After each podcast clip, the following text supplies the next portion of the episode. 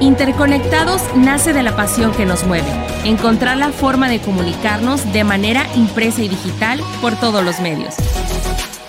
Sabemos que en el camino por posicionar tu marca surgen muchas dudas y nosotros queremos ayudarte a resolverlas. Las alternativas que ofrece el marketing digital, el mundo de las redes sociales, el SEO, la automatización, publicidad y todo lo que tiene que ver con estar más cerca de tu audiencia. Llegamos a ti a través de GeFormas. Hola, yo soy Tere Ramírez y en este episodio de Interconectados, Saúl y yo traemos para ustedes cuatro claves súper importantes en SEO para escribir y lograr ser leído en Internet. Así que no te desconectes. Empezamos. Saúl, ¿cómo estás? Hola Tere, muy bien y entusiasmado de platicar de este tema tan interesante, pero además sumamente relevante si estamos buscando llevar a nuestro sitio web a los primeros lugares de posicionamiento. Realmente no existe una receta infalible para mejorar tu posicionamiento y tener un mejor SEO. Sí hay técnicas y estrategias que en general funcionan para diferentes sitios web o que le pueden funcionar a muchas personas, pero yo pienso que más bien son los ejercicios, lo que siempre deberíamos hacer para aplicar con diferentes tipos de contenidos. Ahora, tengo que decir que las estrategias o las técnicas no funcionan siempre y de la misma manera con todos los contenidos. ¿A qué me refiero con estrategias? Por ejemplo, a un keyword research, una campaña de link building, aprender a escribir buenos títulos o incluso manipular el código de tu sitio web para agregar datos estructurados a tu contenido. Sin embargo, sí tenemos cuatro condiciones básicas que nosotros hemos comprobado que nos dan el punto de partida para el posicionamiento. Son cuatro claves que hemos visto en nuestra experiencia que son indispensables para llegar a los primeros puestos en Google, incluso si después acudes a las técnicas que ahorita mencionaba Saúl. Entonces, la primer clave para escribir y ser leído en Internet es la frecuencia de publicación. Y esto no solo tiene que ver con cada cuándo estás publicando contenido, sino con las actualizaciones que le haces a tu sitio web. En realidad no importa mucho si le haces un montón de optimizaciones, si conoces todas las técnicas de SEO técnico, incluso si instalas plugins para mejorar tu posicionamiento. Si no publicas con frecuencia, esto no va a servir de mucho. Las actualizaciones constantes son una buena señal para Google porque lo ve como algo positivo. Registra que tu sitio web está al día y que los usuarios van a encontrar constantemente contenido nuevo, actualizado y con información reciente. No hay tampoco una regla de cada cuándo publicar. O sea, no existe un plazo determinado, como decir cada semana o dos veces por semana, una vez al mes. Cada sitio, cada proyecto debe definir esto según su capacidad y según su demanda. Si tú eres una persona que ya lleva tiempo trabajando su blog o trabajando la página de su negocio, pero solo eres una persona, por supuesto que no vas a tener la misma capacidad que puede tener un equipo de trabajo, un equipo de content marketing o una agencia, como es el caso de Geformas Digital. Entonces, la frecuencia la debes definir tú o tu equipo de trabajo en la medida de sus posibilidades. Lo realmente importante es que lo cumplas. Puede ser una vez a la semana, pero cumple con ese objetivo y trata de siempre hacerlo así. La segunda clave es la relevancia y en SEO, cuando hablamos de relevancia, nos referimos a una medida que nos dice si nuestro contenido está respondiendo a las consultas que están haciendo los usuarios en Google. Por ejemplo, supongamos que una persona está buscando una freidora de papas para su restaurante que está en Monterrey.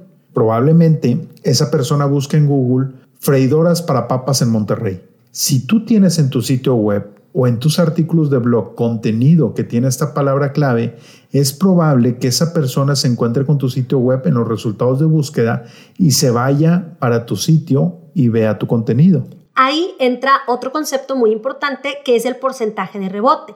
Si seguimos con este ejemplo que plantea Saúl, el de la freidora, supongamos que la persona va a buscar en Google la freidora para papas da clic en el primer resultado y ese es el de su sitio web.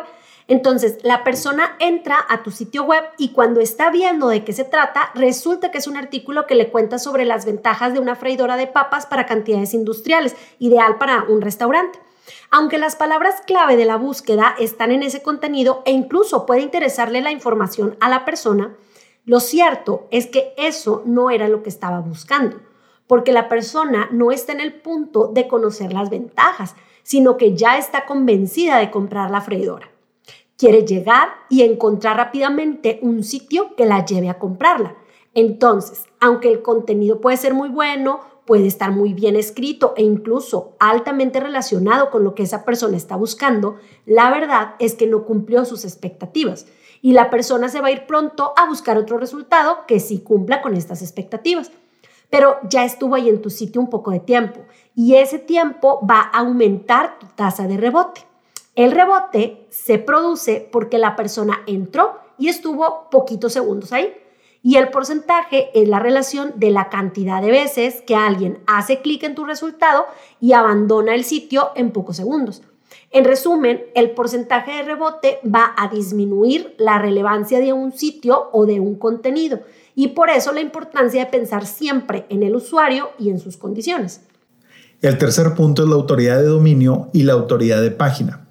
Y así como la relevancia está relacionada con una técnica que es el Keyword Research, la búsqueda y el análisis de palabras clave, la autoridad se relaciona también con una técnica que se llama link building.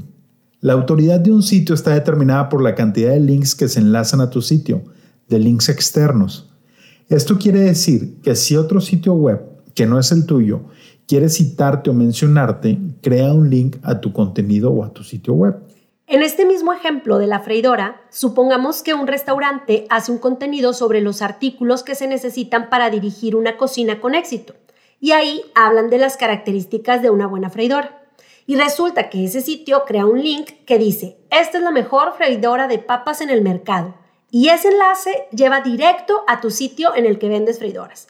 Eso es un voto de confianza para tu sitio y aumenta tu autoridad. En la medida que aumentes estos links, vas a aumentar tu autoridad. Y si los sitios que generan esos enlaces hacia tu sitio web son de autoridad también, pues aún mejor. Finalmente, tenemos la última clave para mejorar el SEO de tu sitio web y es el responsive design. Esto es una filosofía para diseñar y desarrollar sitios web que se adapten a la mayor cantidad de dispositivos posibles. Es decir, que tu contenido o que tu página se pueda ver bien tanto en una laptop como en una tablet, en un celular, en cualquier dispositivo. Y diseñar con responsive design es importante para SEO porque todo se trata de dar la mejor experiencia al usuario que está llegando a consumir tu contenido. Y cada vez hay más tráfico a través de dispositivos móviles. Hay varias formas de adaptar tu contenido a dispositivos móviles Responsive Design no es el único, pero sí es el que recomienda Google. Pues estos son los cuatro puntos que tienes que tener en cuenta si quieres una guía de lo que debes cumplir sí o sí para lograr un buen SEO. Pero ten en cuenta que estos son conceptos muy grandes, no te están diciendo exactamente qué hacer y esto pasa porque las técnicas cambian para cada contenido y según los objetivos que tengas con tus textos. Esperamos que esta información te haya sido de utilidad y que muy pronto te encuentres en los primeros lugares de Google. Esto fue Interconectados, el podcast que te conecta por todos los medios.